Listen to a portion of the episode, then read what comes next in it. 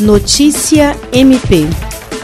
concretizando mais um compromisso de sua gestão e um sonho antigo da instituição Ministério Público do Estado do Acre, a Procuradora-Geral de Justiça Cátia Rejane de Araújo Rodrigues lançou nesta quinta-feira, 11 de fevereiro, o primeiro curso de mestrado acadêmico em Direito, com área de concentração em Direitos Sociais e Políticas Públicas para membros e servidores da instituição. O mestrado é oferecido em parceria com a Universidade Santa Cruz do Sul. A Procuradora-Geral de Justiça destacou que essa parceria vai possibilitar a capacitação de membros e servidores e que isso certamente assegura um Ministério Público cada vez mais habilitado e competente para servir a população e que essa iniciativa representa a garantia de uma assistência qualificada para milhares de cidadãos acrianos. O lançamento foi feito em formato virtual de webinar e contou com a participação dos representantes da Unisc, como a coordenadora de programa de pós-graduação em Direito, mestrado e doutorado,